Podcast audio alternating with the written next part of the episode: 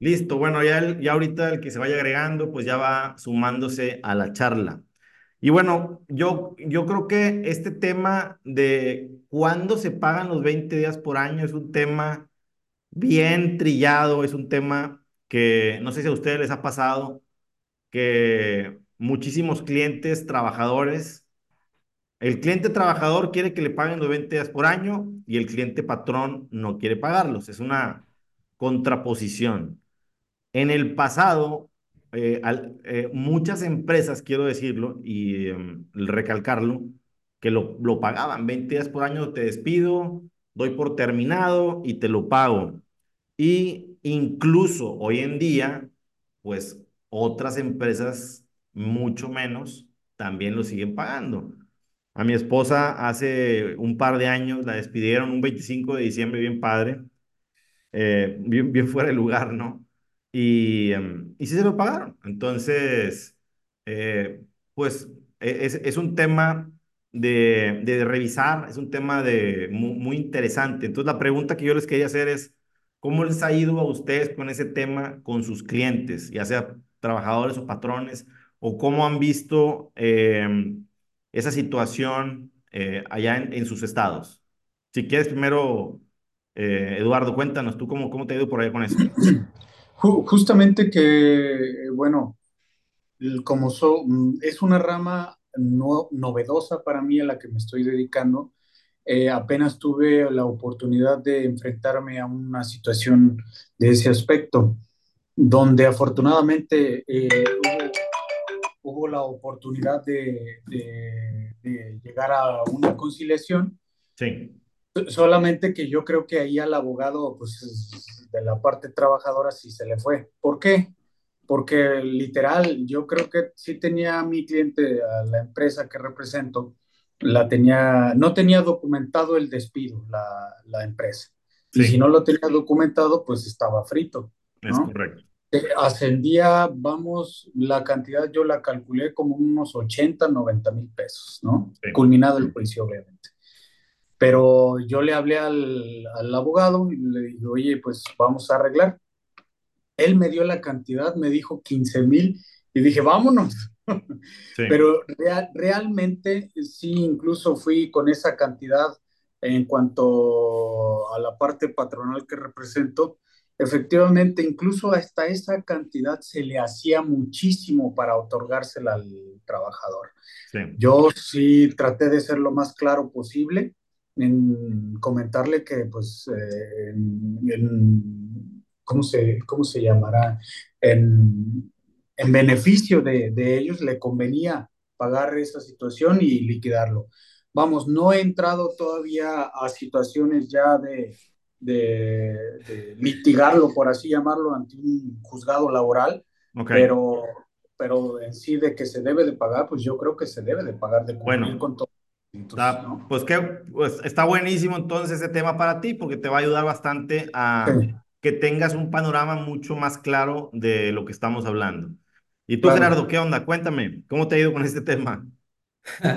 Pues es un tema controversial, como lo comentan, ¿verdad? Este, acá los patrones, el comportamiento para pagarlo es que en un principio cuando, cuando llegan los trabajadores ya asesorados, obviamente, a soltar una cantidad a la negociación, el patrón siempre este, se le hace muchísimo, ¿verdad? Y, y ya, pero los patrones no, sí son un poquito más prudentes al contratar abogados, entonces ya cuando llega el abogado, este laboralista, y ya empiezan a platicar, ya, ya son un poquito más, este eh, flexibles en, en pagarlo, pero de primera los patrones, la verdad, yo acá no lo veo. Siempre con un asesoramiento ya es cuando ya deciden si pagarlo.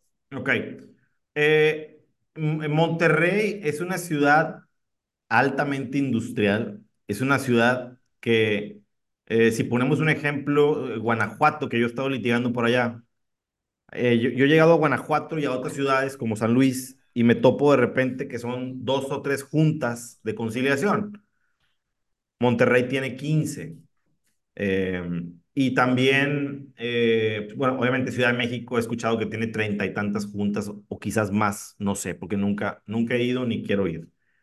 Eh, digo, me, me, gusta, ya ahora con mi edad, me gusta litigar mucho en casa, ¿no? Ya, ya, ya no salirme de mi, de mi, de mi zona de confort. Antes sí, cuando tenía la edad de ustedes andaba por, todo, por todas partes, ¿no? Pero no, vaya, nunca me tocó estar en México DF. Y les comento esto porque a final de cuentas, una cosa es de hecho y otra cosa es de derecho. ¿Qué quiero decir con esto?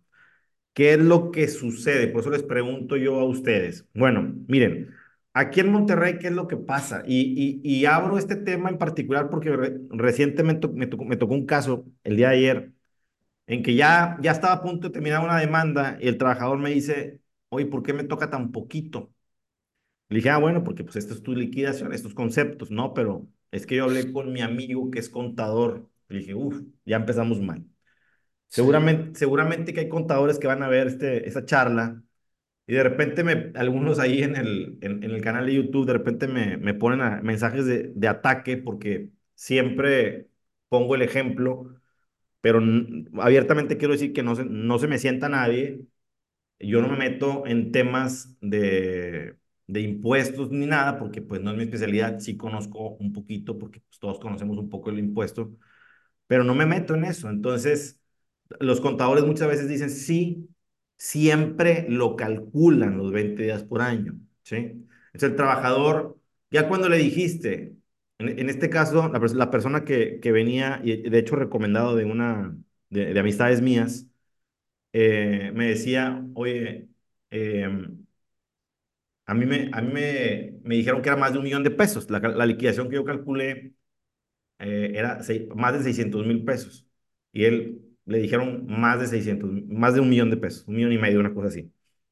Bueno, entonces la respuesta es, te toca no te toca, depende de, de, cada circunstancia, que es precisamente donde vamos a entrar ahorita a ver lo, lo que dice la ley, lo que dice la corte.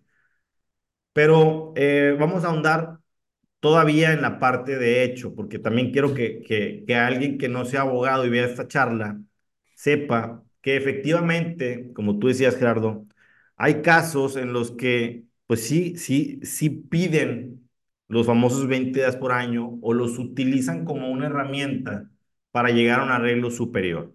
Y los voy yo les voy a contar un poquito aquí en, aquí en Monterrey cómo, es, cómo, cómo se manejan. Por lo general, aquellas personas que tienen 15 años o más, como ustedes saben, ya tienen ganada la prima de antigüedad, ¿sí? Entonces los abogados dicen, oye, sabes que tiene muchísima antigüedad, tiene 15, tiene 20 años, o a veces hasta menos, ¿eh? Nada más ahorita me quiero centrar en la generalidad. O ya sabes que tiene 15, tiene 20 años. Ah, bueno, aquí están los números. Aquí está la indemnización de tres veces. Aquí está la prima de antigüedad, que tiene un tope. Esa es la parte que mucha gente no entiende y que dice, oye, ¿cómo, cómo me voy a ganar tan poquito? ¿Por qué la prima de antigüedad sale tan poquito? Hoy tengo 10, 10 años en la compañía por poner un número, porque no me acuerdo exactamente cuánto está ahorita la prima de antigüedad al doble, pero si fueran 4 mil pesos para cerrarlo, son 40 mil de prima de antigüedad. Y yo creo que alguien que tiene 10 años, imagínense 20 años, serían 80 mil, pues no es nada.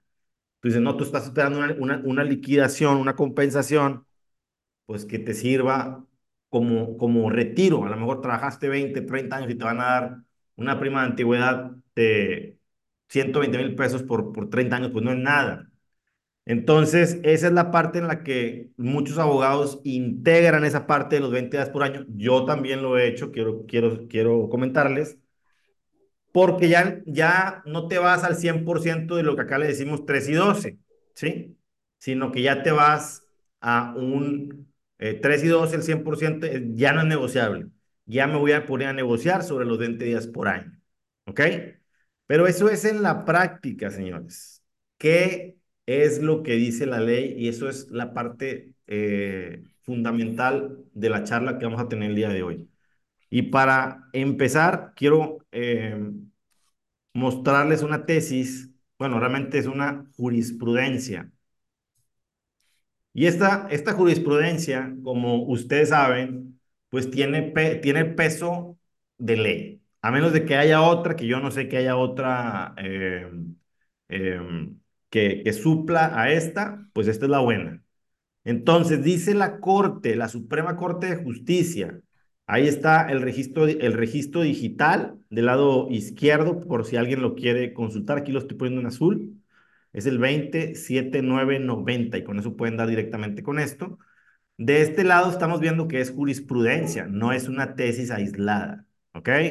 Para el que no sepa cuál es la diferencia, una tesis aislada no hace... Eh, eh, no tiene peso de ley, tiene que haber varios criterios para que se forme, según yo eran cinco, no me acuerdo ahorita cuántos, cuántos sean, se cambió o no, eh, para que se forme una jurisprudencia. Muy bien, ¿y qué es lo que dice esta jurisprudencia que tiene el peso de la ley? Muy bien. Indemnización de 20 días de salario por cada año de servicios prestados, procedencia de la. Fíjense, en atención a los artículos 123, fracción 22 de la Constitución Política de los Estados Unidos Mexicanos y 48 de la Ley Federal del Trabajo no disponen que cuando se ejercitan las acciones derivadas de un despido injustificado, procede el pago de la indemnización, consistente de 20 días de salario por cada año de servicios prestados. Muy bien. Esa es la primera parte que vamos a comentar. Bien. Entonces está diciendo claramente la Corte que no dispone ni la Constitución Política de México ni la Ley Federal del Trabajo que cuando se ejercitan acciones derivadas de un despido injustificado, procede el pago de los 20 días por año. ¿Qué significa, señores? Que si tu empresa despediste a alguien, no tienes por qué pagar los 20 días por año. Trabajadores, ¿qué significa esto? Que si te despiden injustamente, no tienes derecho al pago de los 20 días por año. Clarísimo. Ahí no hay tela de duda. Muy bien. Viene la parte interesante. Dale, Eduardo.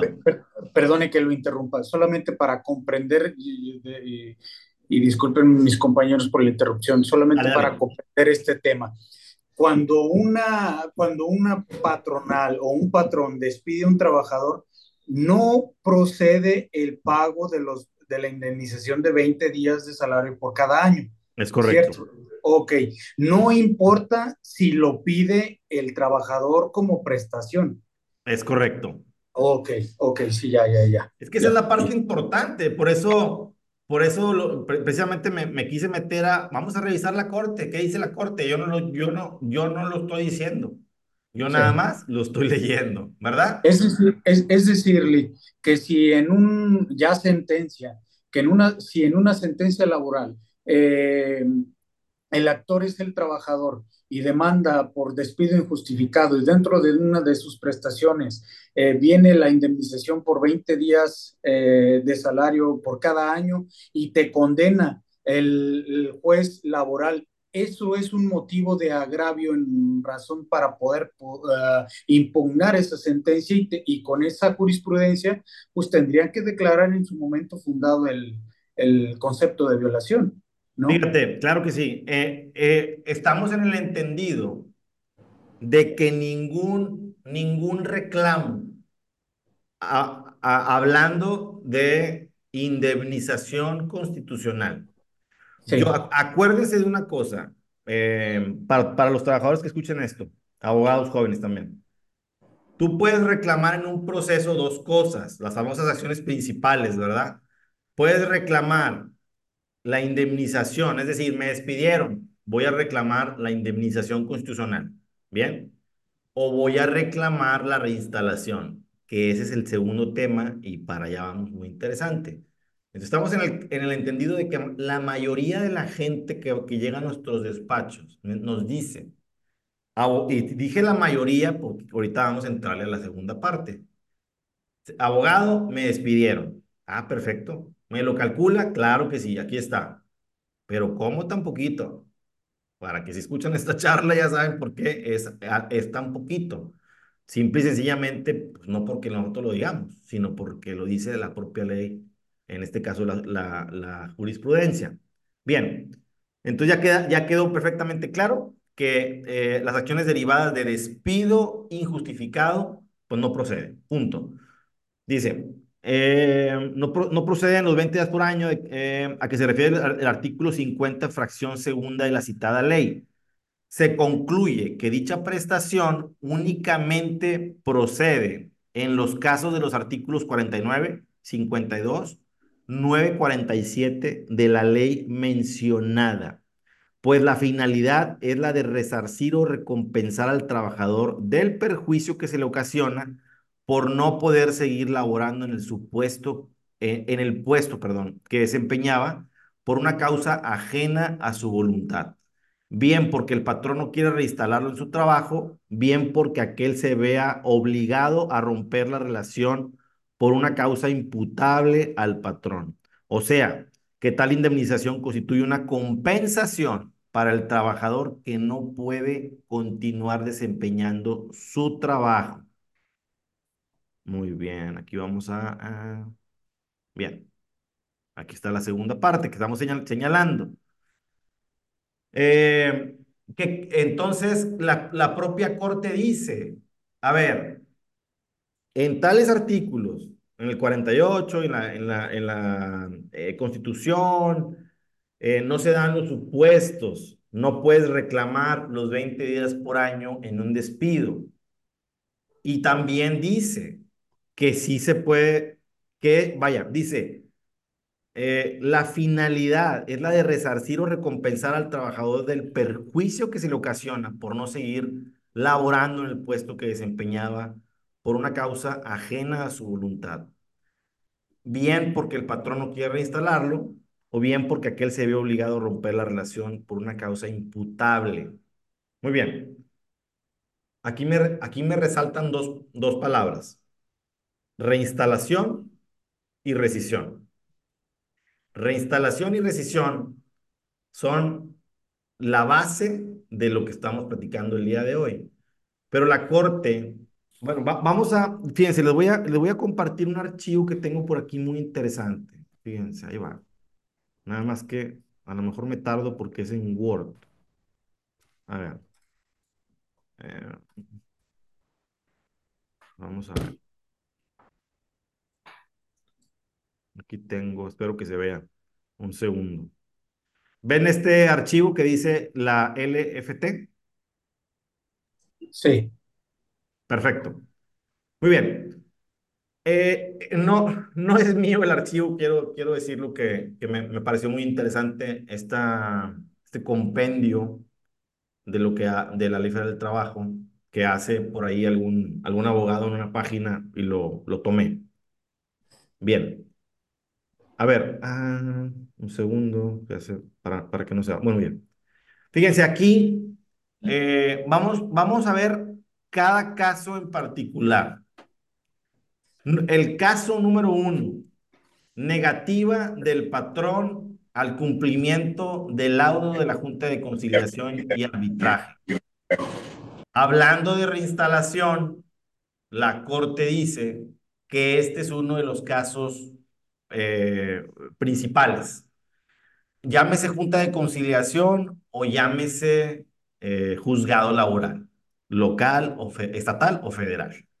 Muy bien. Entonces, eh, el, el, el trabajador tiene que entender, nosotros como litigantes tenemos que entender, que sí podemos hacer un reclamo, al menos por, por ley, en, en, un, en un proceso en el que se ofreció, se ofreció la reinstalación, imagínense en los procesos antiguos que se usaba más el ofrecimiento de trabajo, o bien tú reclamas en un proceso nuevo la reinstalación, porque tienes, tienes las dos opciones, ahorita lo dijimos, y simple y sencillamente al momento, aquí, porque aquí, hubieran, aquí pudieran haber dos supuestos. El primer supuesto es, eh, en el momento de la reinstalación, el trabajador, por alguna circunstancia que, que ya lo hemos visto, se los comenté yo en un caso que tuve pasado, que después por medio de un incidente en unidad de actuaciones tumbé esa, esa actuación, pero yo llegué como empresa, ahí al, a, como abogado de empresa, y no se pudo reinstalar el, trabajador porque el acuario se fue. Sí, se, estuvo dos minutos o tres y se fue porque no la atendí, según, según el dicho del, del actuario. Yo le decía, pues, ¿cómo es posible que te haya ido después de tres minutos? ¿verdad? Una cosa que te tenga esperando ahí 15 minutos. Pero bueno, el tema central es que simple y sencillamente no se pudo reinstalar. Hay una orden por parte de una autoridad, llámesele Junta de Conciliación o llámesele eh, juzgado laboral, para que se reinstale a un, a un trabajador y no se puede llevar a cabo la reinstalación. Y también hay otros motivos que la ley habla de, de este tema, hablando de reinstalación, como las herramientas de trabajo de un colaborador. No sé si por ahí les comenté un caso muy, muy sonado aquí en Nuevo León, que lo traía precisamente un amigo. Le ofrecen la reinstalación, llega, era, era operador de camión. Llega el trabajador, eh, hacen todo el papeleo y el abogado le dicen, ah, sí, aquí está la herramienta de trabajo que es, eh, un punto eh, eh, muy importante. Una de las cosas que tienes que, estar preparado tú como empresa cuando se va a hacer una reinstalación. Y resulta que, le, dice, le dice, oye, ¿sabes qué? A ver, abre el cofre. y el camión no tiene motor, ¿sí? Ah. Entonces, pues la herramienta de trabajo era, o sea, era de mentiritas esa famosa reinstalación. Te supone que llegas a reinstalar y a chambear, ¿sí? Es como si te dan una computadora y pues no prende, o, o ah, oye, mi herramienta de trabajo es esta computadora o esta máquina. Y simple y sencillamente no, no funciona. Le falta el motor, le falta la transmisión, qué sé yo. El tema es que ahí, obviamente, pues se condena a ese famoso pago de los 20 por año porque no se puede reinstalar. Ahora, ahorita estamos hablando de, un tema en el que no se pudo reinstalar por alguna circunstancia, pero también puede ser que llega el trabajador a reinstalarse y el patrón dice, no quiero que se reinstale. ¿Sí? Entonces ahí nos vamos directamente a lo que dice eh, esta, este artículo tan interesante que dice negativa del patrón a cumplir el laudo o la sentencia. ¿Sí? En donde se, le ordena la reinstalación del trabajador despedido. El patrón dice, aquí no, y ya sabe el patrón qué es lo que va a tener que pagar, o si no sabe, pues bueno, como quiera que sea la, la autoridad, tiene que eh, eh, agregar ese concepto a, a las condenas. Bien, muy bien. Ahora, fíjense una cosa bien interesante. Vámonos al que sigue, al punto que sigue, que viene siendo la rescisión imputable al patrón. Eh, estamos hablando del artículo 51. Esta hipótesis se presenta cuando el patrón incurre en alguna de las causales de rescisión detalladas en el artículo 51. Entonces, fíjense, fíjense que cuando llega un trabajador conmigo, porque también hay que saberle entrar al trabajador y hay que saberle explicar, y a veces no nos damos el tiempo. Entonces, a ver, eh, y por eso les dije ahorita, la mayoría de las veces, ¿sí? La mayoría, no todas, la mayoría de las veces llega el trabajador y te dice, oye, Lick, me acaban de despedir, ¿qué hacemos? ¿Y qué me toca? Ah, no, pues te toca esto, esto y esto. A ver, pero también, también hay cosas muy interesantes, como cuando llega un trabajador y te dice, oye, Lick, no me han pagado mi sueldo. ¿Sí? Hoy, hoy me, me, hoy, hoy me marca una, una mujer, eh, una señora, que acaba de tener a su bebé, ¿sí? Que ese es un tema que lo, lo podemos también abordar, acerca de la maternidad. Y me dice, ¿sabes qué? Acaba de terminar mi incapacidad, pero el Seguro Social no me lo quiso, no me lo quiso pagar, porque me faltaban semanas. No sé si ustedes saben cómo, cómo se maneja eso el Seguro Social. No me acuerdo ahorita cuántas semanas tiene que tener. O sea, el Seguro Social, lo que, como, un seguro gastos médicos, lo que cuida es que, que eh, por ejemplo, el seguro gastos médicos mayores, privados, que no esté embarazada cuando compra la póliza, porque el seguro le va a pagar los gastos de parto. Entonces el seguro social hace lo mismo, mide más o menos las semanas y te dice, tú tienes que tener tantas semanas, o sea, que, está, que estuviste cotizando anteriormente para que te puedan pagar el parto. En este caso, el seguro social le da la incapacidad pero no se las paga porque no tiene derecho a ellas. La ley federal del trabajo dice, el, dice que el, que el patrón deberá pagar las incapacidades, ¿sí? Se subroga ese derecho al seguro social, porque estaba de arte en el seguro social, obviamente, se subroga ese derecho, pero para que se cumpla esa subrogación, tiene que tener, obviamente, las semanas cumplidas. Pero si no tiene las semanas cumplidas, ni la ley ni la corte dice, ah, entonces nadie le va a pagar. No, señores, patrones, quien tiene que pagarlos eres tú, ¿sí? Y si no contratas a una mujer embarazada, pues estamos hablando de una situación de, eh, ah, perdónenme, se me fue el nombre. Eh, discriminación. Eh, discriminación, es correcto. Entonces, esos exámenes que se hacen de maternidad, pues obviamente estamos hablando de algo total y completamente discriminatorio. En el caso de la que, que, nos ocupa, bueno, pues no le pagaron a, la, a esta muchacha sus incapacidades, no recibió su sueldo, y ahí sí pudiera ser que apliquen los famosos 20 días por año, porque vamos a demandar, ¿sí? Una rescisión de contrato de trabajo imputable al patrón. Acuérdense, el artículo 51 nos establece claramente cuáles son los casos en los que puedo yo demandar trabajador una rescisión. Entonces, cuando, llegue, cuando llega un cliente conmigo, le digo, a ver, espérame, una cosa, unos derechos son para una persona que fue injustamente despedida y otros derechos son para una persona que rescinde el contrato de trabajo por una causal de las manifestadas en el artículo 51 o similares. Acuérdense que el artículo 51 por ahí dice o similares, no dice similares, pero dice, se me fue la palabra, eh, o similares de gravedad, más o menos por, ahí dice, ¿no? Estamos hablando de acoso sexual, acoso laboral, injurias, golpes, etcétera, en contra del trabajador, que no se le pague su sueldo, que es la más común y la más fácil de, de, probar, ¿sí? Entonces, a ver, pero aquí hay un tema bien interesante también, porque estamos hablando de una decisión que ejerce el trabajador, ¿sí? El trabajador demanda. Simplemente el trabajador deja de presentarse a su trabajo, que es algo muy importante que tiene que hacer como para romper el lazo, y acciona a través de esa demanda laboral de rescisión de contrato de trabajo en contra del patrón. Trabajadores no se avienten, abogados no se avienten a hacer una rescisión si no tenemos todos los elementos necesarios.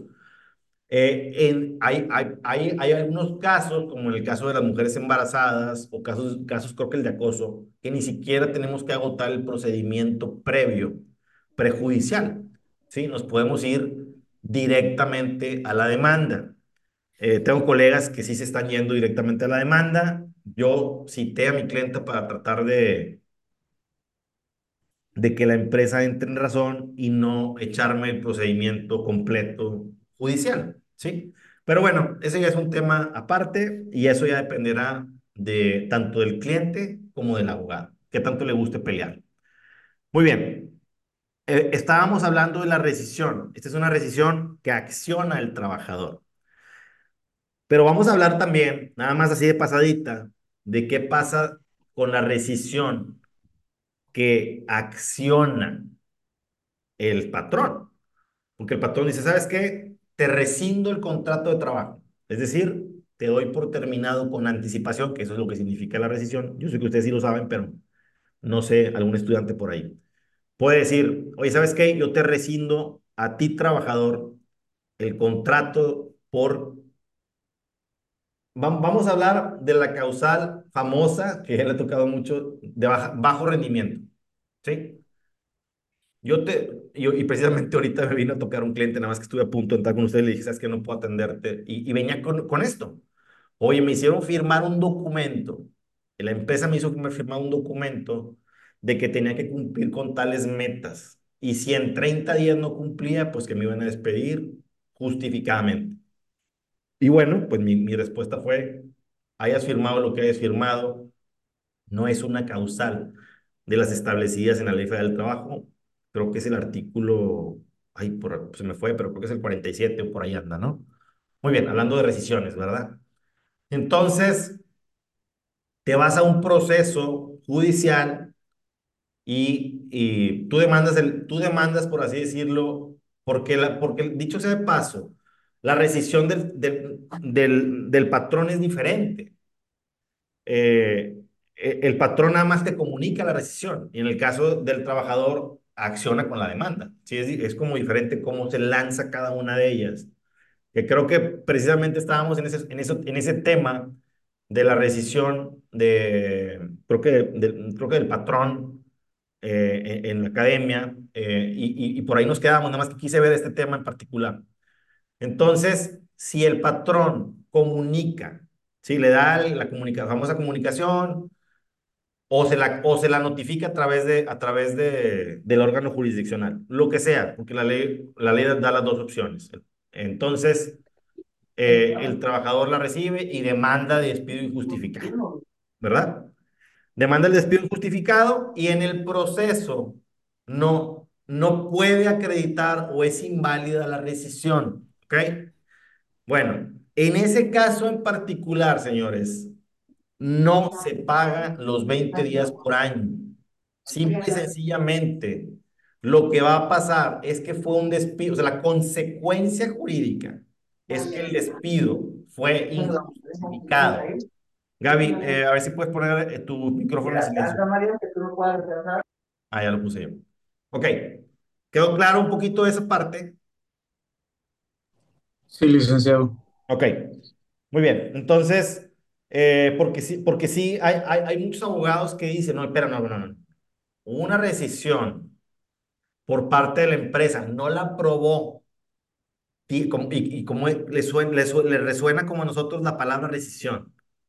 No, pero está muy clara la, la, eh, la, la, jurisprudencia. No aplica en ese caso en particular, porque quien rescinde en este caso simplemente no justifica y se da, se da, se configura lo que viene siendo el despido injustificado. Nada más, nada más. Salarios caídos, vacaciones, todo lo que es todo lo demás, pues bueno, es lo que puede, pudiera condenarse, ¿verdad? Indemnización y salarios caídos, perdón. Bien, vámonos al tercer supuesto, que sí. viene a ser reajuste de personal por implementación de maquinaria o procesos nuevos. Cuando la compañía introduce instrumentos o metodologías de trabajo diferentes a las que tenía y siempre que implique la necesaria reducción de personal, el patrón estará obligado a el pago de esos 20 días por año. ¿Ok? Esto es muy sencillo de entender. No le, no le quiero entrar mucho a esta situación. Entonces, eh, estamos en el entendido de que con la tecnología. Ahora, yo me pregunto, bueno, primero, a ver, el primer lineamiento es eh, mucha mano de obra en tu empresa. Por ejemplo, yo tengo un cliente que empaca chile, ¿sí? Es una de las empacadoras de chile más importante de aquí de, de la región, no sé si de México. Entonces, todo lo que es empacado, pues ocupan mucha mano de obra. Pero ¿qué pasa cuando le metes tecnología? ¿Sí? Le metes tecnología e inmediatamente, pues ya te, ya te sobró personal. ¿Sí? Y entonces, ahí me regreso tantito, porque me, me, me entró ese pensamiento eh, de abogado diciendo, ¿qué haría yo? ¿Sí? ¿O qué haría una empresa? Eh, despediría injustificadamente, porque si tú despides injustificadamente, pues simplemente no, te, no proceden los 20 días por año, ¿sí? Pero si, si tienes esa causal justificada, ¿sí? Si te pueden justificar un, un trabajador, imagínate que tú despides y el trabajador dice, ah, sí, nada más que me despediste porque en fecha tal trajiste una máquina que se llama tal, tal modelo, aquí están las fotos, y pide inspección judicial y pide una serie de, de reconocimientos por parte del tribunal jurisdiccional para acreditar precisamente que el despido se trató por una situación de maquinaria nueva, de tecnología nueva. Muy bien, entonces ahí tienen la respuesta. Aunque despidamos sin decir nada, nos pueden acreditar eh, siempre y cuando nosotros como abogados laborales conozcamos precisamente estos recovecos de la ley, que seguramente eh, si no nos podemos estudiar ese, ese tipo de jurisprudencias, pues 20 días por año nos quedamos nada más en, oye, no, ¿sabes qué? Cuando fui a que me reinstalara, no se me reinstaló, no quiso la persona y se acabó. Ok. Cuarto supuesto de esta jurisprudencia, y con eso damos por terminado la, la charla del día de hoy. Insumisión al arbitraje y negativa de acatar laudo de la Junta de Conciliación. Bueno, el acatamiento del laudo ahorita lo vimos anteriormente. Vámonos a la insumisión del arbitraje. Y precisamente, eh, que fue una, una, pregunta de las que, si no me equivoco, Gaby, Gaby fue la que, la que nos aventó el tema y nos pusimos a estudiar una figura rara, el, el famoso, la famosa, el famoso incidente de insumisión al arbitraje, que para la gente que no ha escuchado esa charla, sería bueno que también lo vieran. Pero eh, eh, vamos a resumir esta famosa, eh, ese famoso incidente de insumisión al arbitraje con varios puntos importantes. Punto número uno, fíjense, ahí va, y se los comenté ese día. ¿Cuándo procede? ¿Cuándo lo puedo oponer? Hablando de una empresa. Ah, cuando me están solicitando la reinstalación, no cuando me reclaman la indemnización. Número uno, acuérdense, la, la corte dice, no, es, no habla de indemnización, o sea, no habla de, del despido, habla de la reinstalación. Dice claramente, es un concepto que se va a pagar para resarcir al trabajador cuando éste no puede seguir trabajando. Y el caso de la insumisión es la empresa o el patrón dice, no te quiero aquí y simple y sencillamente mejor te pago. Y en es, precisamente en ese incidente, en esa acción que está interponiendo, en este caso, el, el patrón, bueno, pues va aparejado los famosos 20 días por año. Ok, ¿cuándo se opone? cuando empieza el proceso.